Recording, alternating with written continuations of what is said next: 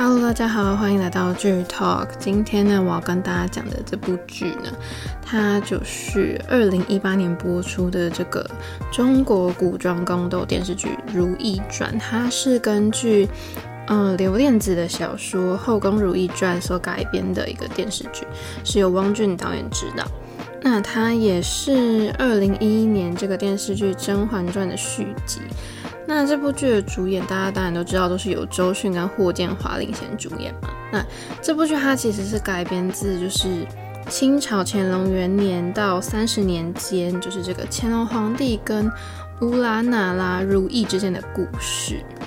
他们从就是相爱相知到这个最后幻灭的这个婚姻历程呢，就是跟《甄嬛传》一样，是在描写就是后宫争斗啊。但是他们其实这部剧有更加重在刻画这个封建皇权之下这个皇家的女性们她们的故事。那这跟那个《甄嬛传》一样，就是小说家刘恋子他所写的这个小说嘛，然后用这个作为题材呢，他们。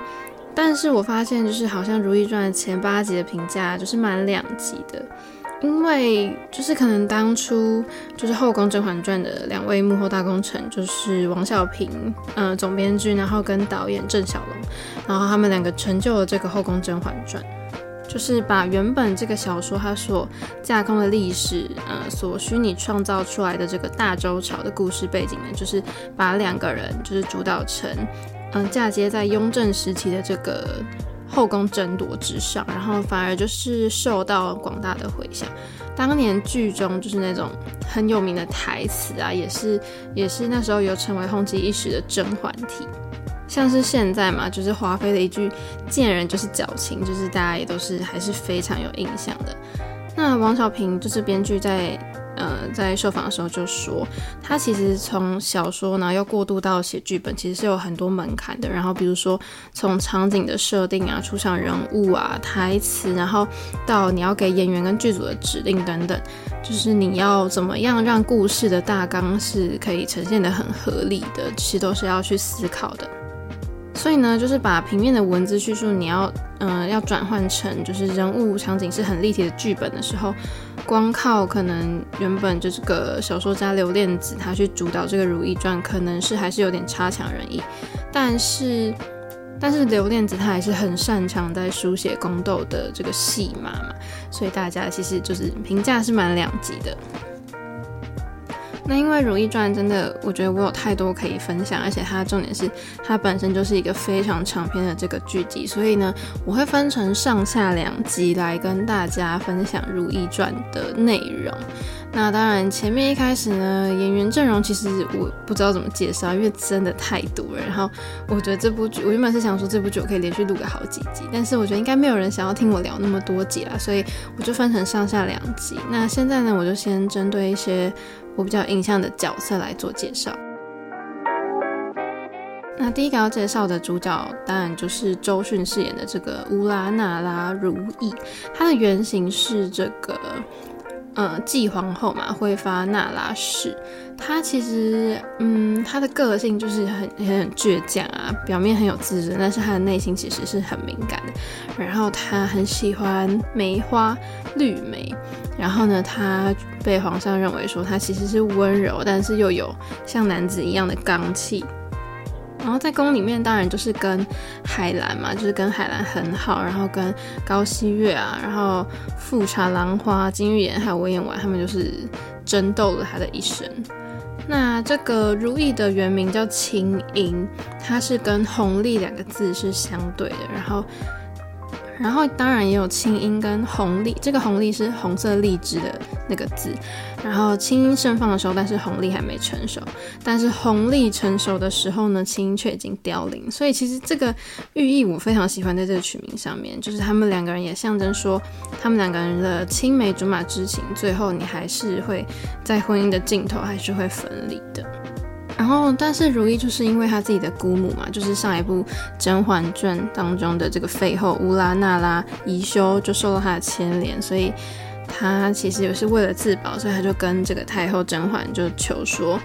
嗯，请他赐给我自己，嗯，请他赐给我一个新的名字。然后甄嬛就就赐他为如意这个字。好，然后第二位要介绍的角色就是霍建华饰演的这个爱新觉罗弘历嘛，他的历史原型就是呃高宗纯皇帝，然后他。然后他其实就是出生的时候就丧母，然后他的父亲又很嫌弃他，但是后来他是跟他的养母，就是这个甄嬛互相利用之后，他才当上了皇帝。他的个性就是有点，就是我觉得很很很狐，很多狐疑，就是会很怀疑别人。然后他可能也有童年的阴影吧。他原本其实是很爱如意的嘛，就是从青梅竹马开始，但是当皇帝当久了之后，他就开始性情就是变得很。很阴险啊，然后也不大量，就是就变得很爱猜忌这样子。但是我觉得这可能是皇宫里面本来可能你在那个环境下待久了，每个人个性可能都会变成这样子。然后因为前期的话，他其实也是被太后甄嬛就是。制约着嘛，就是有点像傀儡皇帝。然后他得知就是太后在他身边，就是安插一些嫔妃，就是当眼线之后呢，他他呢就把就是太后安排来的这些嫔妃全部都就是堕胎，让他们不能生小孩这样子。然后就是到后面呢，他才真的比较能掌控就是自己的权势，然后可能去运用一些就是君臣啊跟嫔妃去嗯做他想做的事情。但是我觉得后来就是太过腹黑了吧，就是他对权势真的是太看重了。然后我觉得他感觉是很渴望真爱，可是他又不知道怎么去爱别人。就是你看他，看他对如意就知道了。然后他就是后来还是有把如意就是扶上后位嘛。可是富察死，可是富察就是死掉的时候，他那时候就要求如意要去跟他一样什么贤良顺从啊什么之类的。然后后来我就觉得这地方真的很唐，就对我等下可能也会再跟大家讨论这边。然后就是最后弘历就是因为听信就是魏嬿婉的那些什么谗言之类的，最后他还是跟如意就是分离了这样。好，第三位要介绍的角色就是张钧甯饰演的这个克里耶特海兰，她的历史原型就是于贵妃。然后她其实她就是在皇宫里面唯一一个就是很好的朋友就是如意。然后，呃，海兰的个性就是比较温柔婉顺，然后表面比较柔柔弱一点。但是我觉得他是很聪明机智的，他是比任何人都看得通，就是现在的局势是怎么样。而且他跟如意，他真的是把如意当做他的一生的执念呢。然后他对待就是看所有事情都是很清醒冷静的去看。然后因为他因为他也没有很喜欢弘历嘛，然后他在宫里面又不喜欢争宠，我觉得他其实对弘历好像没什么感情啊，所以他只是很希望说在宫里面可以跟如意就是。嗯，彼此扶持下去。而且我觉得他很聪明是，就是他很冷静，是因为他生了永琪之后，因为他被就是金远陷害嘛，所以他就不能再侍寝了。可是他还是去劝说，他还是能去劝说皇帝，就是要跟众嫔妃，就是比如说联手扳倒魏嬿婉啊等等。就即便他知道自己可能不会再得宠了，可是他还是为了如意，所以去做这些就是帮助如意的事情。那就是前期我们可以看到，就是海兰她的真的是一个非常非常弱的这个角色，就是到哪里都被人家欺负就对，然后被欺负了就就会一直哭啊。但是后来就是到如意被关到冷宫之后呢，他就也是就觉醒啊，就觉得说自己一定要坚强起来。所以你就可以看到，就是他生完一场，生完那场病，就是淋了雨生病之后，他就整个就是也不能说黑化，就直接变成一个超强的角色，就是变得如意的最大的帮手。好，那接下来我要介绍的角色是邬君梅饰演的这个太后钮祜禄氏，她其实就是演了这个延禧前做《甄嬛传》的人物设定嘛，但是嗯、呃，这个人物性格跟她这里面的剧情还是有一些差异。她是乾隆皇帝的这个养母，然后她也生了两位公主，就是端淑长公主跟柔淑长公主，然后她就是抚养了这个皇帝弘历嘛，然后帮助他成为皇帝。那我觉得就是，嗯、太后甄嬛可以说是。这个宫斗里面真的也是一个非常厉害的人，就是你讲到宫斗，你不得不说到他，毕竟他是上一届的宫斗冠军嘛，就是在上一届就是存活下来的人。但是他在这个里面，其实他也是看得很清楚，就是整个后宫的状态，或是现在到底势力是怎么样。那当然，他前期是不喜欢如意的，因为他的那个如意的姑母的关系。但是后来他其实有被如意的。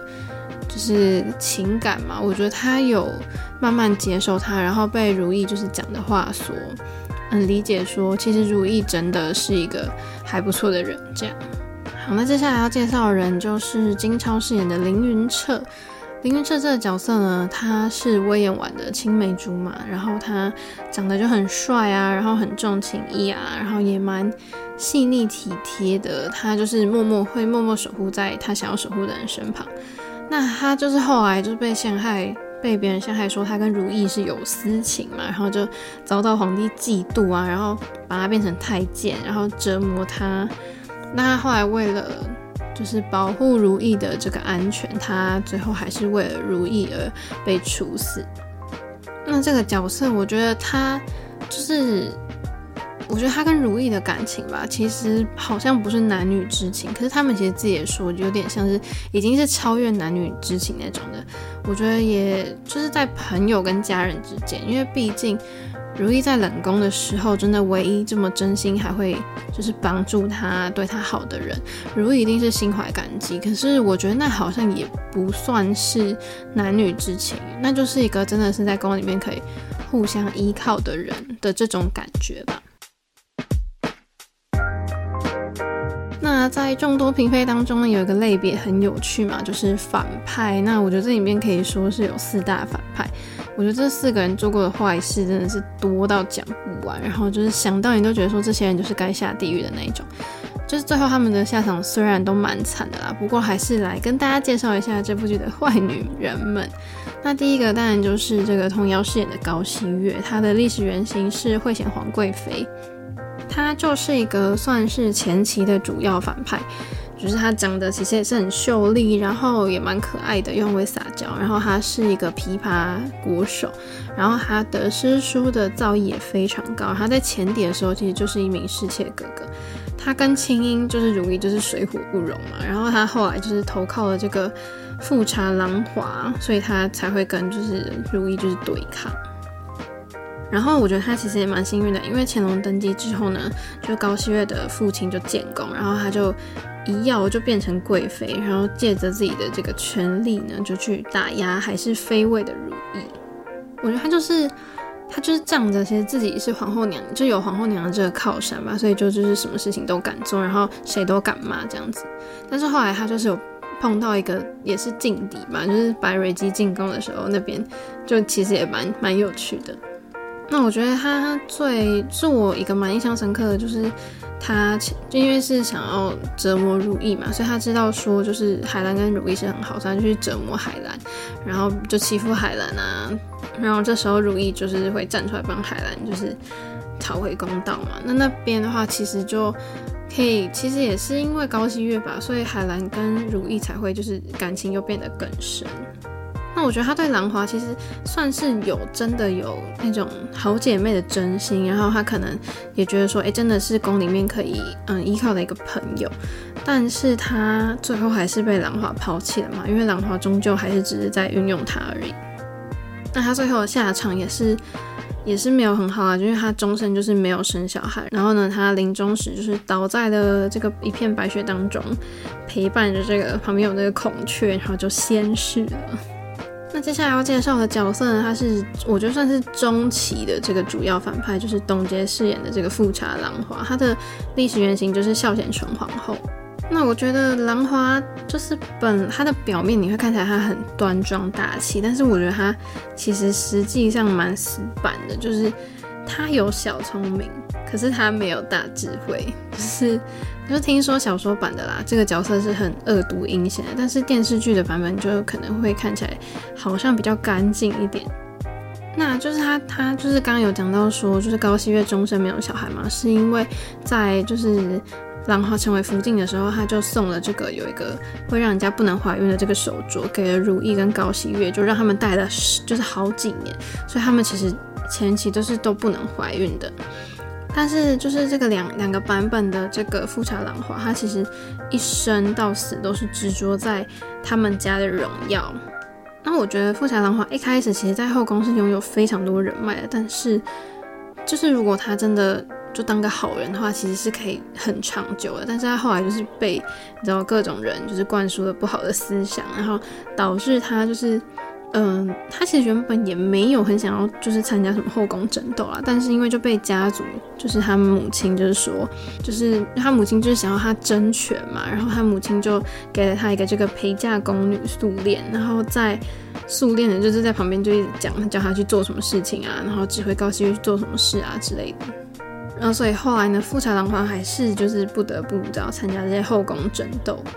但是他真的就是到死，就是还是很讨厌如意，他就就是到死了还认为就是这一切都是如意在跟他作对，然后所以他要死的时候，他就跟乾隆讲说，嗯，你千万不要娶如意啊，不要立她为继后啊，什么之类的。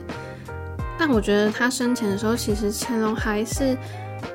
那时候他还是蛮喜欢如意的，所以其实富察郎华也没有得到很多乾隆的爱，但是他在死后，你可以看到就是剧中把他写的就是乾隆追思他了很久。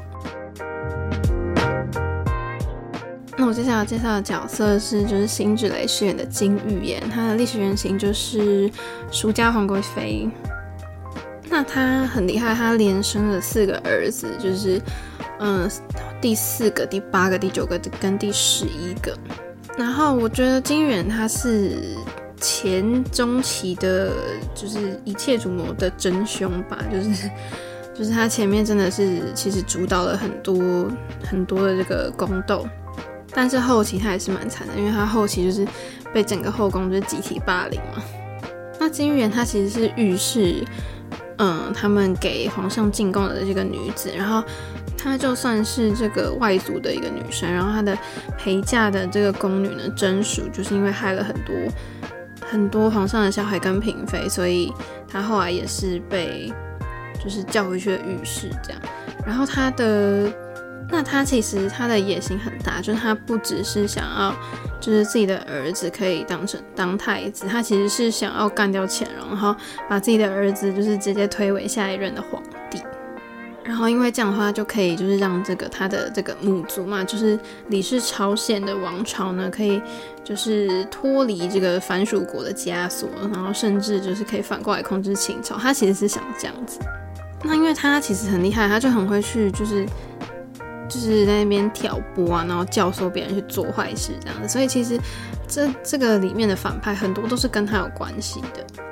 他可能就会先去观察说，诶、欸，这个人可能他有什么目的啊，或者是我可以就是用什么用什么诱因去诱使他就是变坏啊之类的。他前面一开始表面上他是跟富察兰华是一派的嘛，但他其实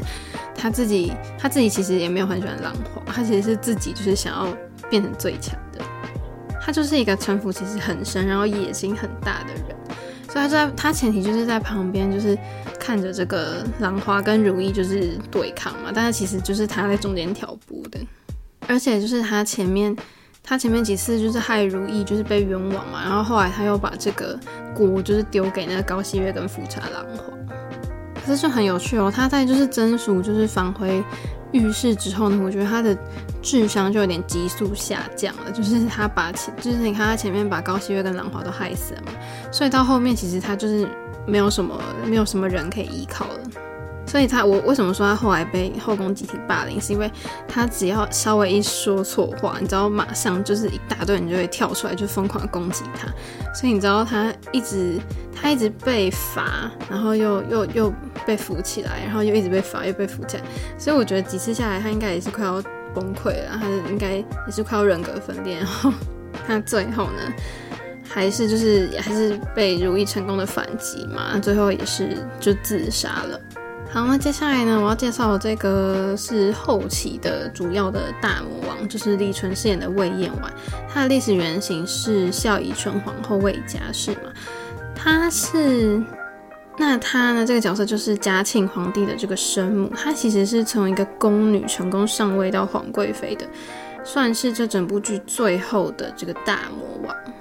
然后他跟我前面讲到的这个凌云彻呢，他是青梅竹马。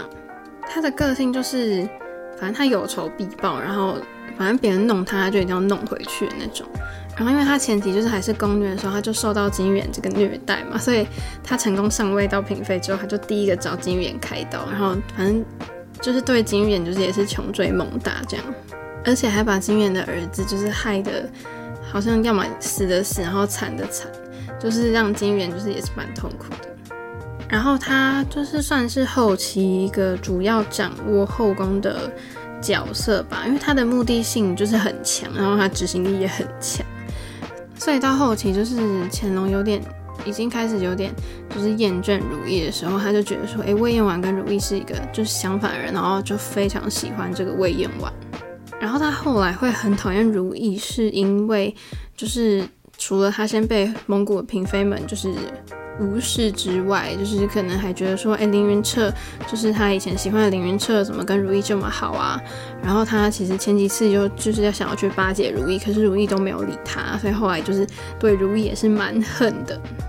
然后所以他就开始就是要打压如意跟海兰他们。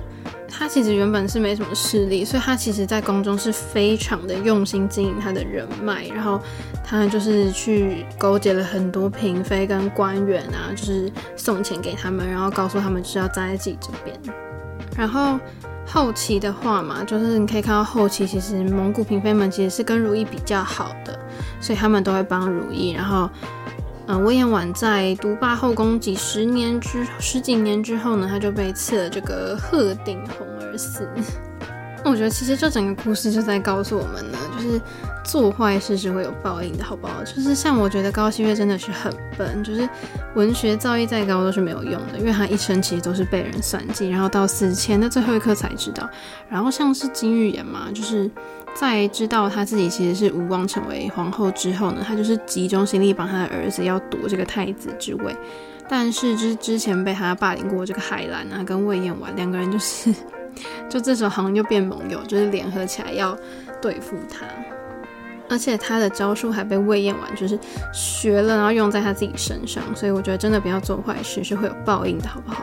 那富察的话呢，我觉得某层面上呢，是因为乾隆他就是死要面子，然后他好像又没有真的很喜欢富察，但是又是因为她是皇后的身份，然后可能怕被大家说，哎呀，你选了一个烂皇后吧，所以即便知道富察就是做了坏事，她还是会假装就是假装没这回事，然后听到的都是假的。所以我觉得才导致就是如意后期真的是对乾隆整个会花期，就是不懂说乾隆为什么要一直帮富察，还一直讲他说，哎，他真的是一个好皇后。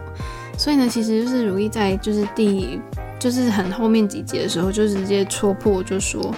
孝贤皇后在世的时候呢，身为中宫也算是无可挑剔，可是就对百皇上是百依百顺不逆，可是皇上不是也是对他不满吗？导致于就是。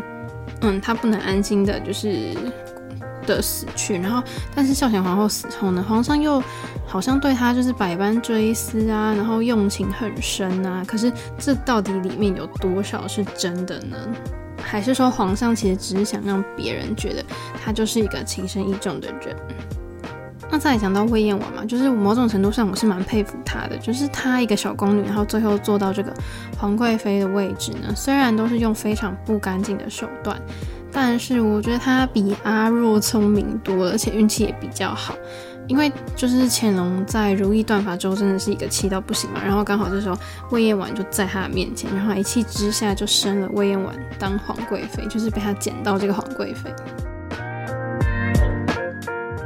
那讲完了这个反派呢，我们就来讲讲如意身边的人们吧。这些人跟如意的关系其实是很好、很紧密的。那第一个呢，就是陈浩宇饰演的这个叶赫那拉奕欢，他的历史原型是淑妃。那他其实原本是太后派来的一个棋子，但是他对皇帝其实是真的一片痴心哦。他这个呃易欢呢，他是出身很高贵，然后他也饱读诗书啊，然后很爱皇皇帝，就是很痴情啊。然后他的个性就是他讲话其实也蛮直接的，然后他也不喜欢就是这些宫斗，他不喜欢跟其他人来往，就爱恨分明。但是他但是他其实是很喜欢如意的。然后皇帝其实。嗯，就是也觉得说有一个女生对他这么痴情，其实他也觉得蛮不容易。但是他因为又知道这是派太后派来的人，所以又不能让她怀孕。然后他其实一直刺的这个堕胎药嘛，就是嗯帮助怀孕的药，其实都是避孕药，所以其实导致这个易欢常年就是不孕，然后身体变得很虚弱。最后易欢呢也是自焚而死的。那下一位角色呢，就是张嘉宁饰演的这个巴陵梅入，她的历史原型就是尹贵妃巴陵氏。那嗯，这个尹妃呢，她是蒙古亲贵的女儿，她出身也是很高贵，她的个性就是非常的活泼烂漫，然后跟如意又很好嘛，然后她也是不喜欢魏燕婉这样，然后她就是也抚养了这个七公主，然后在魏嬿婉也是逝世之后，也是抚养了十七阿哥。那下一个我要介绍的角色就是李沁，她饰演的是韩湘简。这个角色历史原型是容妃，她就是韩部的一个第一美人嘛。然后因为她的名字又叫香简，所以其实大家也会叫她香妃。她就是不喜欢皇帝，她也不喜欢争宠，就是她完全就是后宫一个独立的个体，她完全就是不理旁边这些人。然后在皇帝面前呢，她也是有话直说这样。然后，因为他那时候刚来到这边，刚来到这边的时候，其实是就是很难过嘛，然后也可能就是觉得说活不下去啦。然后就是其实是这整个后宫唯一就是可以就是跟他说真心话的人，其实就是如懿，所以他跟如懿其实是非常好。他对如懿其实算是一种感恩之情吧，就觉得说，在我真的人生最痛苦的时候，难得真的有一个人可以来，就是真心的安慰我。尤其是在这个后宫里面，大家其实都是勾心斗角的，但是难得诶有像如懿这样子，甚至她的身份还是皇后。然后，因为她就是一心只就是想着她的这个死掉未婚夫韩琦嘛，所以她对皇帝是完全没有感情的。然后在如懿死后呢，也是和于妃一起去抚养十二阿哥。然后接下来我要介绍的角色就是黄佑明饰演的李煜，那他是乾隆的这个贴身太监哦，他曾经受过如懿的帮助，然后所以他后面呢就是帮助如懿非常多。然后因为他一开始他的个性其实是很聪明伶俐的，所以因此这样就被王钦针对。然后呢，他的这个。她其实跟这剧中那个锁心啊，就是如意的宫女，还有这个太医江雨冰，他们其实是同乡的。然后也看得出来，他其实就是喜欢索性嘛。可是因为，嗯，因为他的身份是太监吧，所以他其实也想说，可能太监是没办法，就是给索性很好的这个生活环境，甚至也不可能跟他生小孩，所以他其实也。后来就是看着这个锁心跟江雨冰，其实是过着就是就结婚，然后就祝他们幸福。那接下来就要讲到，嗯，袁文康饰演的这个江雨冰，他就是一个太医院的太医，然后然后他就是前面就是一个小太医嘛，但是后来就是那后来他就被皇帝赐婚，就是跟这个索心就结婚。然后他当然看到索心，就是后来进了这个慎刑司，就是腿坏掉之后，他也是对金玉妍是非常的恨呢、那刚讲到这个如懿的贴身宫女呢，索心就是由陈小云饰演的，这角色就是也蛮聪明伶俐，然后也会察言观色，所以其实是很受如懿的赏识。那前期呢，就是被那个阿若就打压嘛。但是他都是忍下来的，因为他知道，其实我觉得他很清楚在宫中怎么样是可以生存下来的。那接下来我要介绍最后一个就是如懿身边的这个角色呢，其实就是后期我们看到如懿的这个贴身侍婢，就是在那个索心结婚出宫之后呢，他就代替了这个出嫁索心服侍如懿，那就是齐欢饰演的容佩。那容佩呢，她就是出身孤寒嘛，无依无靠的，但是她做事是很用心，然后行动也是很干净利落。但是你会觉得说她好像比较严谨啊，然后就你不常看到她笑啊，但是她对如懿是忠心耿耿，真的是，我觉得是如懿在宫中唯一一个就是真的可以相信的人。那容佩当初会就是变成如懿的这个贴身宫女，是因为。那时候他不满内务府就是做事不公啊，然后就是出，嗯、呃，出来为他的姐妹仗义执言，但是就被暴打。然后如懿就是这时候就经过旁边就看到他被打，然后他就觉得说，嗯，他真的很有正义感哎，然后就直接就是叫他过来，就是到翊坤宫当差。而且就是容佩他也出现了这个。这这在这部剧里面也出现了这个致敬《甄嬛传》的这个经典台词嘛，就是那个穿耳环那边就说穿不穿得进是奴婢的本事，肯不肯让奴婢穿便是嘉贵妃的心意，就是还原了这个当年甄嬛的这个经典台词。OK，你看我讲了这么久，我们的这个。嗯，我们才刚就是才介绍完里面的一小部分的这个角色。那接下来呢，我要跟大家讲的就是算是帮大家画一下这部剧的重点啊。这部剧的时间轴非常长嘛，因为乾隆不像他老爸，就是在位才十三年就过劳死了。他乾隆可是整整活了八十几岁啊，然后到嗯，然后继后也是活到了乾隆三十年。然后你看到令令贵妃就是去令皇贵妃去世之后，你又要往后推算个十年吧，所以这部戏起码还要演，就是整个横跨是四十年的时间，就竟然还是演到乾隆去世。所以你在看这个的时候呢，常常你就会不知道说现在到底已经是已经是乾隆几年了，然后你可能就是要看到旁边，就是还有时候就是人人死后，就旁边会有那个年代表嘛，就是会有字幕出来。所以呢，我觉得就是为了让大家不要觉得时间太错乱，就是我根据整部剧的那个时间线，就是大概把它划分成，就是用如懿啦来划分成几个时期。一开始呢，就是这个如懿呢，就是被各种人讨厌陷害的这个时期嘛，因为她身为皇上，得到皇上宠爱的人，一定是要被后宫讨厌的。然后太后甄嬛也讨厌她。富察兰华也讨厌他，因为他之前差点抢了这个他嫡福继的位置，然后后宫几乎就是所有人都是很讨厌他，因为他们就觉得说皇帝是很宠爱他的，所以前期呢就是跟如懿交好的就只有海兰跟那个苏绿云而已。那在最一开始这个时期呢，第一个就是，嗯，他就救下了这个好姐妹海兰嘛，从那个惠贵妃那边救下来，所以海兰从此就是死心塌地的跟着他，然后。前面展现出，其实如意是不畏强权去救他的。那第二个就是他在这边呢，就获得了这个抚养年幼丧母的大阿哥永璜的权利，然后而且还就是协理有获得这个协理六宫之权。所以你知道，就是这样的关系，所以让后宫对他的仇恨值就直接飙升。那再来还有一个前期的最大的重点吧，就是这个。朱砂的这个事件啊，就是这个时期呢，只要宫里面有怀孕的嫔妃，都会被人下了这个朱砂，所以就会流产或是生下的胎儿是畸形的。然后如懿就被陷害，说就是她做的事情嘛，就是被那个阿若陷害。那我觉得这段真的是一个很让人深刻感受到周迅她的演技强大的地方，就是她这边不需要台词哦，然后也没有很夸张的演技，但是。你透过他的表情，你就可以觉得说，如懿把他的错愕跟他的其实是很心痛的感觉，是演得很淋漓尽致的。那接下来就是因为如懿被陷害之后，就到了他的第二个时期，就是他的冷宫时期。那这个时期呢，就是刚刚讲到比较两个出现比较重要人物，可能就是凌云彻跟魏嬿婉嘛。因为如懿她到冷宫之后，大家就觉得说她就是被废弃的一个嫔妃，然后凌云彻这时候又是守在冷宫的一个侍卫，所以他们两个人其实在这边是发展出一种互相扶持的情感。就不管冷宫是被人家放毒蛇还是放火啊，就是凌云彻总是在如懿有难的时候就是舍身相救嘛，而且凌云彻失恋的时候，如懿也是好言的劝他说要看开。